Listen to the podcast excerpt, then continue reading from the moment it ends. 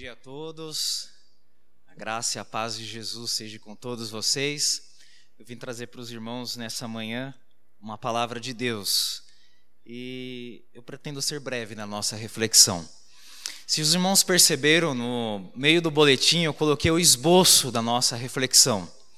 Até mesmo para que ajude você a entender melhor a mensagem, a sua estrutura. Peço que você não jogue fora quando terminar o culto. Guarde, foi preparado com muito carinho para você e que seja um instrumento para que durante a semana você possa estar devocionando nas Sagradas Escrituras e aprendendo mais o Senhor. Meus irmãos, o título proposto para a nossa reflexão de hoje é Jesus, o primeiro e o último. Jesus, o primeiro e o último. Nós vamos fazer a leitura no livro do Apocalipse de João, no capítulo 9. Último livro da Bíblia, Apocalipse de João, capítulo 9. Capítulo 1, desculpe. Opa. Apocalipse capítulo 1, a partir do versículo 9.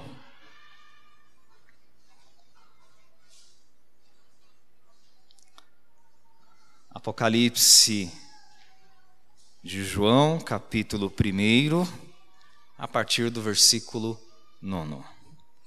Eu vou fazer a leitura na versão da nova tradução na linguagem de hoje.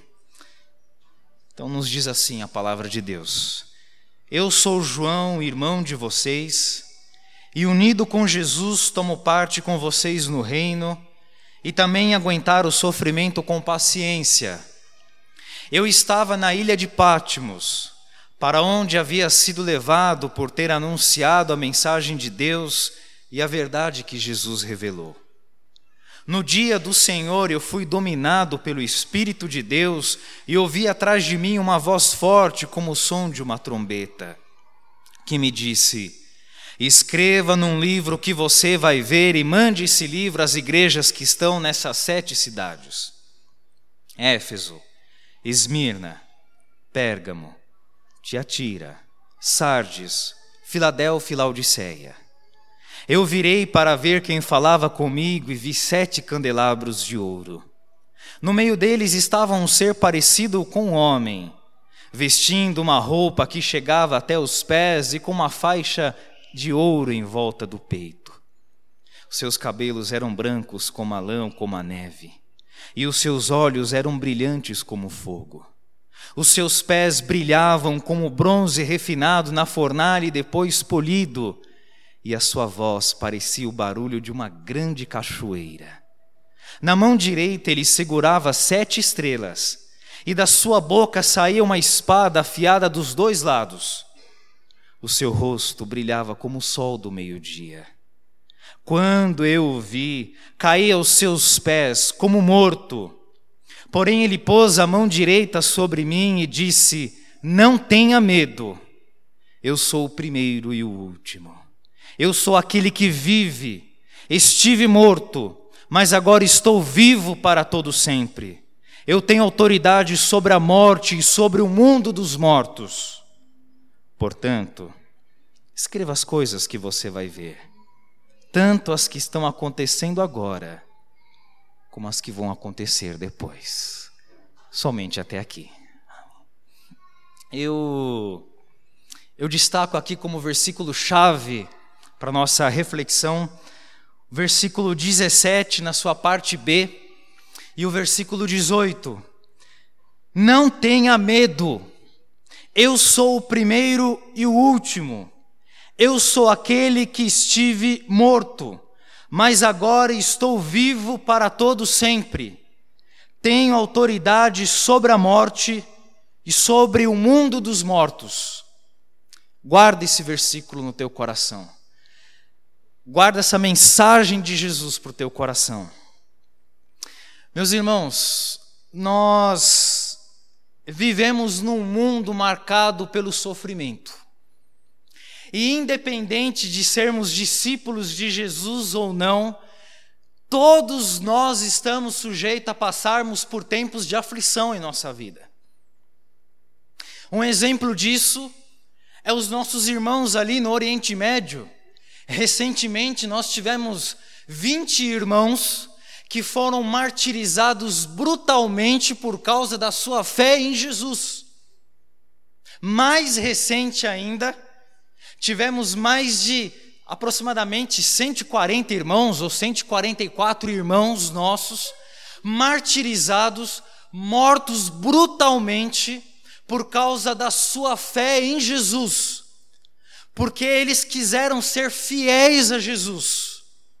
Então, independente de nós sermos discípulos de Jesus ou não, todos nós estamos sujeitos a passarmos por tempos de sofrimento e tempos de aflição em nossa vida.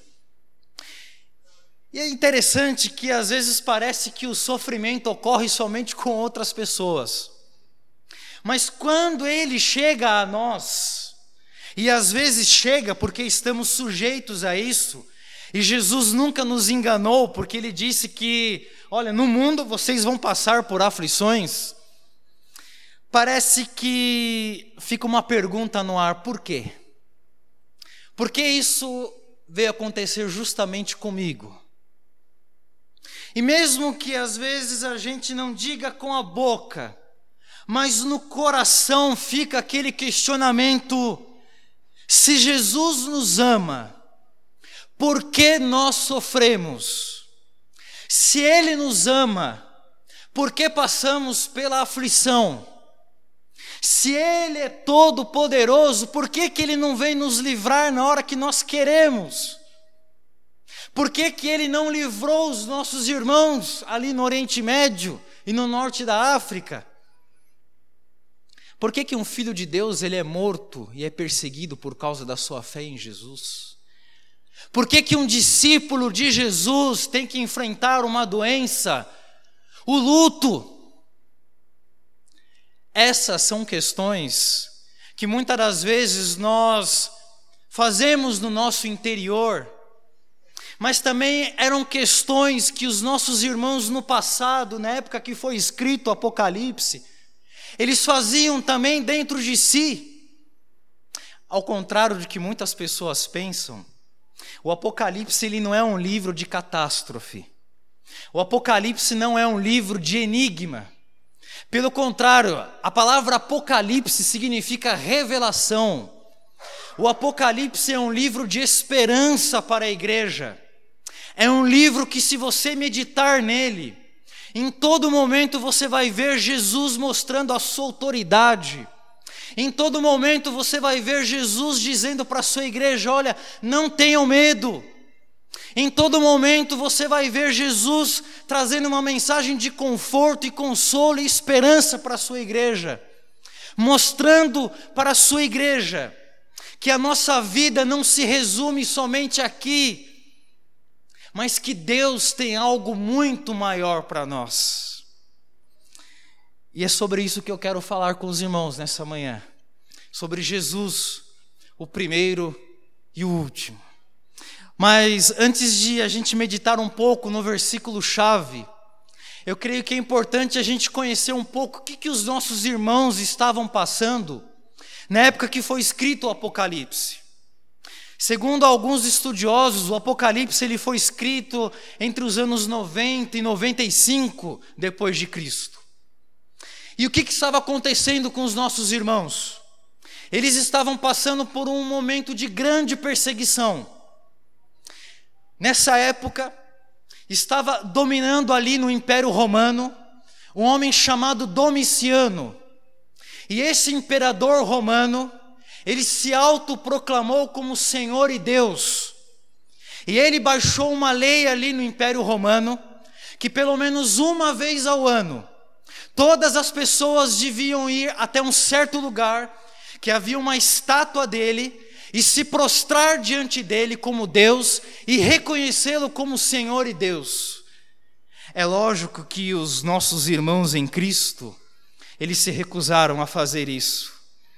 Para vocês terem uma ideia da perseguição que os nossos irmãos passavam na época que foi escrito o Apocalipse de João, um historiador da igreja, ele disse o seguinte: Olha, durante o reinado de Domiciano, Foram escritas várias histórias inventadas com a finalidade de causar dano aos cristãos.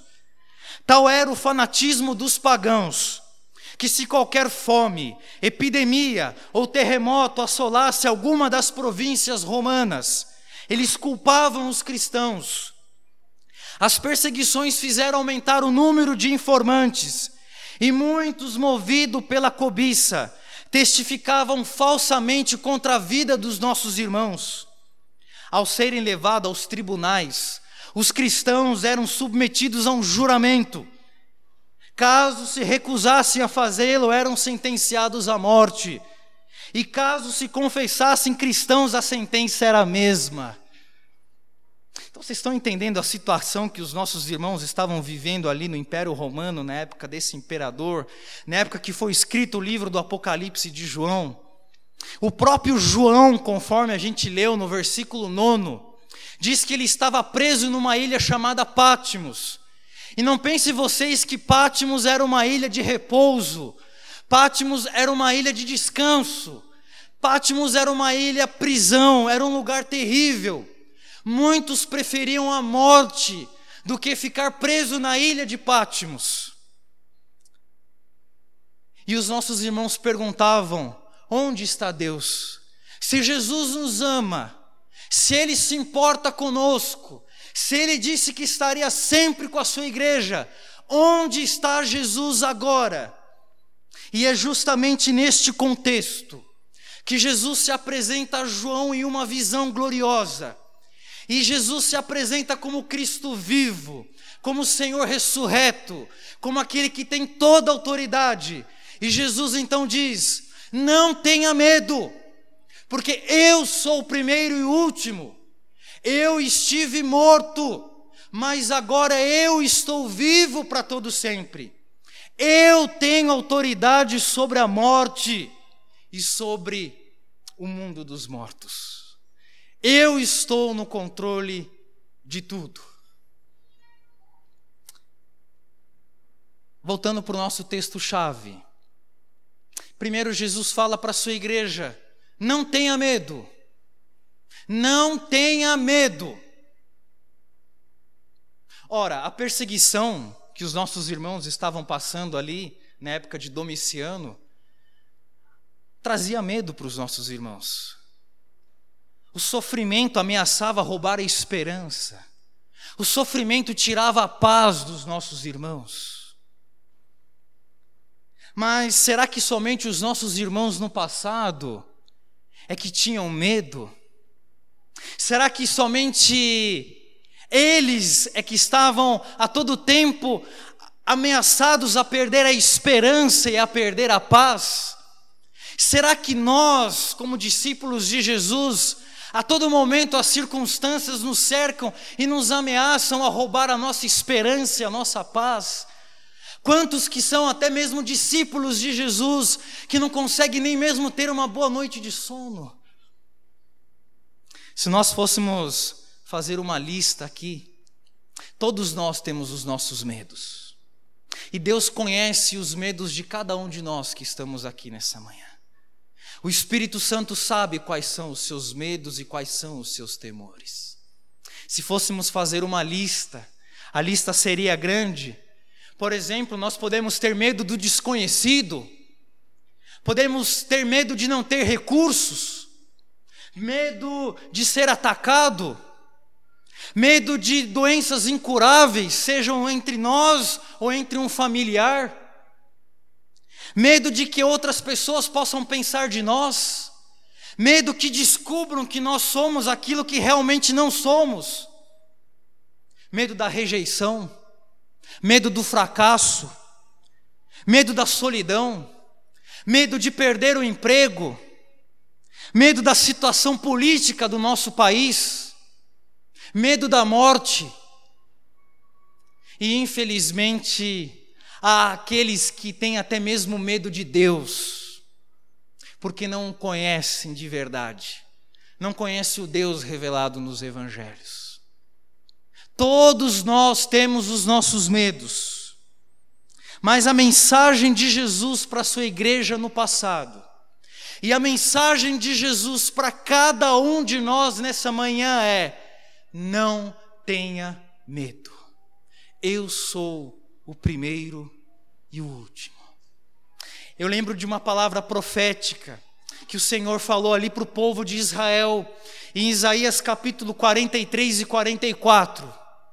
E nessa palavra profética, quando o Senhor ministrou para o povo de Israel, eles eram um povo que estavam com muito medo, pois eles estavam cativos ali na Babilônia. E muitos ali questionavam: mas se o Senhor é todo-poderoso, mas se o Senhor está conosco, se o nosso Deus é maior que os deuses que os babilônios adoram, por que, que nós estamos passando por isso? E o Senhor então usa o profeta Isaías, e Deus fala através do profeta: Olha, meu povo, eu sou o Deus que criou vocês, diz. Não tenham medo, pois eu salvarei vocês. Eu chamei pelo nome, vocês são meus. Quando vocês atravessarem águas profundas, eu estarei ao seu lado e você não vai se afogar. E quando você passar pelo meio do fogo, as chamas não queimarão. Pois eu sou o Senhor, o Santo Deus de Israel, eu sou o seu Salvador. E Deus continua dizendo para aquele povo temeroso: Escute, Israel, pois você é o meu servo, o povo que eu escolhi. Eu, Senhor, sou o seu Criador e eu tenho ajudado você desde o dia que você nasceu. Israel, meu servo, não fique com medo. Eu amo, eu escolhi para ser meu. Eu vou fazer com que caia chuva no deserto, e eu farei com que em terras secas corram rios. O Senhor, o Rei de Israel, o Todo-Poderoso diz: Eu sou o primeiro e último, e além de mim não há outro Deus. Gente, que palavra maravilhosa, que palavra de conforto, que palavra de esperança. Que palavra maravilhosa! E nós temos que crer que Deus não está falando apenas com seu povo no passado, mas que Deus, através da Sua palavra, da profecia dessa palavra, Ele fala com cada um de nós aqui nessa manhã e que a gente possa receber isso com alegria. Eu sou o primeiro e o último, não tenha medo, eu estou no controle de tudo. Continuando no nosso versículo chave, Jesus fala: Eu sou o primeiro e o último. Eu sou o primeiro e o último. E o que, que Jesus quis dizer com isso? Eu sou o primeiro e o último. O autor da carta aos Hebreus, ele dá uma definição muito linda sobre o que, que Jesus quis dizer com eu sou o primeiro e o último. Logo no início da carta aos Hebreus, ele diz assim: Pois foi ele, Jesus, que Deus escolheu para possuir todas as coisas, e foi por meio dele que Deus criou o universo. O Filho Jesus brilha com o brilho da glória de Deus, ele é a perfeita semelhança do próprio Deus, ele sustenta o universo com a sua palavra poderosa e depois de ter purificado os seres humanos dos seus pecados, ele sentou-se no céu, do lado direito de Deus, o Todo-Poderoso. O que Jesus quis dizer? Eu sou o primeiro, minha igreja, eu sou aquele que criou o universo. Por meio da minha palavra, tudo foi criado. Eu sou aquele que sustenta o universo com a minha palavra poderosa. Eu sou o último meus filhos, eu sou aquele que está vivo, eu sou aquele que tem toda a autoridade, eu sou aquele que está à direita de Deus Pai, eu sou aquele que governa tudo. Os nossos irmãos no passado, talvez eles pensavam que o imperador Domiciano é que tinha autoridade absoluta sobre tudo. Talvez eles imaginavam que as hostes do mal que estavam por trás deste império é que tinha autoridade absoluta sobre tudo. Mas Jesus, ao dizer eu sou o primeiro e último, ele quer dizer eu é que tenho autoridade sobre tudo. Eu sou o Senhor da história. Tudo está debaixo do meu controle e no tempo certo eu darei a vitória a vocês. Meus irmãos, nós temos que entender que a autoridade absoluta ela não pertence aos políticos do nosso país. Ela não pertence àqueles que se julgam deuses. A autoridade não pertence aos criminosos. A autoridade não pertence ao mercado, não pertence à economia. A autoridade não pertence ao secularismo, que insiste em querer entrar em nossas igrejas aqui no Ocidente. A autoridade não pertence àqueles que lutam contra os valores da fé cristã. A autoridade não pertence ao Boko Haram, que persegue os nossos irmãos ali na África. Não pertence ao Estado Islâmico, que, per, que persegue os nossos irmãos ali no Oriente Médio. Nós temos que entender isso, que a autoridade pertence a Jesus Cristo, nosso Senhor ele é o primeiro e o último. Não são as hostes do mal que têm a vitória, mas a autoridade pertence ao nosso Senhor. E diz na carta aos Filipenses que um dia todo joelho se dobrará e toda língua vai confessar que Jesus Cristo é o Senhor. Então, seja os políticos, sejam os criminosos, seja o Boko Haram, seja o Estado Islâmico, sejam aqueles que lutam para o secularismo, sejam aqueles que lutam para destruir os valores da fé cristã, todo joelho se dobrará e toda língua há de confessar que Jesus Cristo é o Senhor, para a glória de Deus Pai, e que todo poder e que toda autoridade pertence somente a Ele, porque somente o nosso Senhor é o primeiro e o último, é aquele que está vivo. É verdade que ele esteve morto, sim, e ele morreu por nós, mas agora ele está vivo para todo sempre. E nós temos que crer nisso para a glória do Senhor. Já estou encerrando aqui a nossa reflexão. Deixa eu tomar uma aguinha aqui.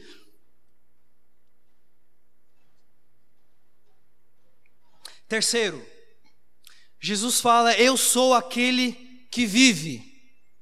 Eu sou aquele que vive. Meus irmãos, a ressurreição corporal de Jesus ela é fundamental para a nossa fé.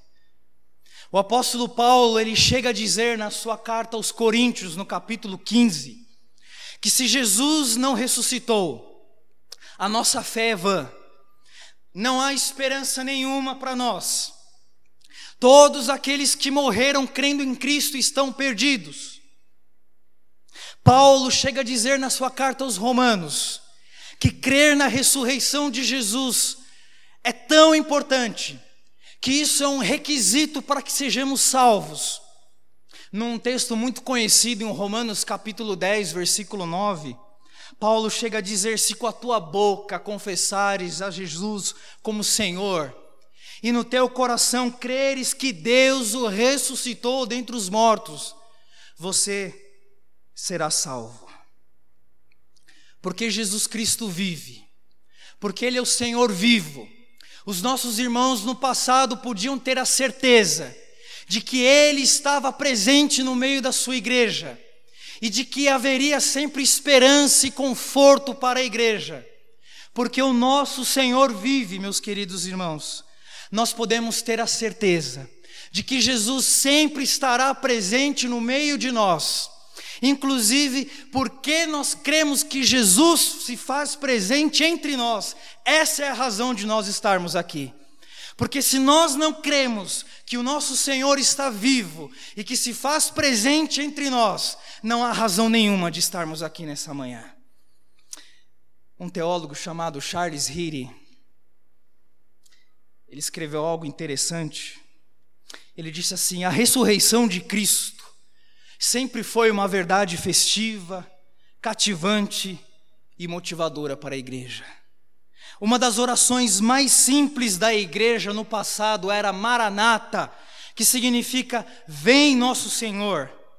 De maneira mais clara possível, essa oração afirma que Jesus é o Senhor e que a Ele pertence todo o poder e toda a autoridade. Você crê na ressurreição de Jesus?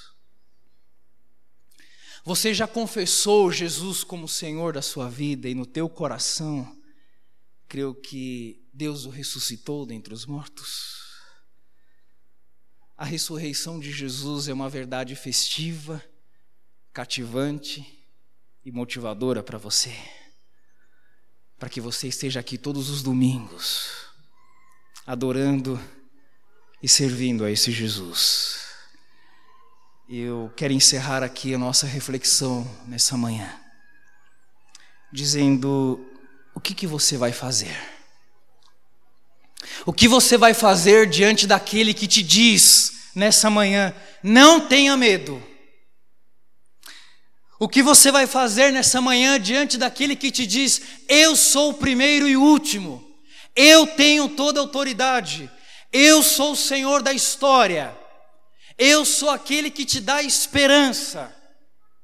O que você vai fazer nessa manhã? Diante daquele que te diz: Eu estou vivo. Na parábola do semeador, registrada em Marcos capítulo 4, Jesus nos dá quatro opções diante da palavra de Deus. Primeiro, você pode deixar que Satanás endureça o teu coração e sair daqui desta manhã como se Deus nada tivesse falado com você. Segundo, você pode deixar que os seus sofrimentos, suas aflições sejam maiores do que esta mensagem e sair daqui como se Deus nada tivesse falado com você. Terceiro, você pode dizer que Deus não falou nada com você, porque você não precisa de nada disso, porque você já tem materialmente tudo aquilo que você precisa. Quarto, você pode hoje se render aos pés de Jesus, diante daquele que diz: Eu sou o primeiro e o último, e render-se aos pés de Cristo, e dizer: Jesus, eu quero entregar a minha vida ao Senhor. Eu quero reconsagrar a minha vida a Ti, Senhor. Eu quero me reconciliar com o Senhor nessa manhã. E eu me prosto diante do Senhor, da autoridade da Sua palavra. Que o Senhor nos abençoe, que Ele nos desafie por meio da Sua palavra. E não se esqueça, Jesus é o primeiro e último. Amém.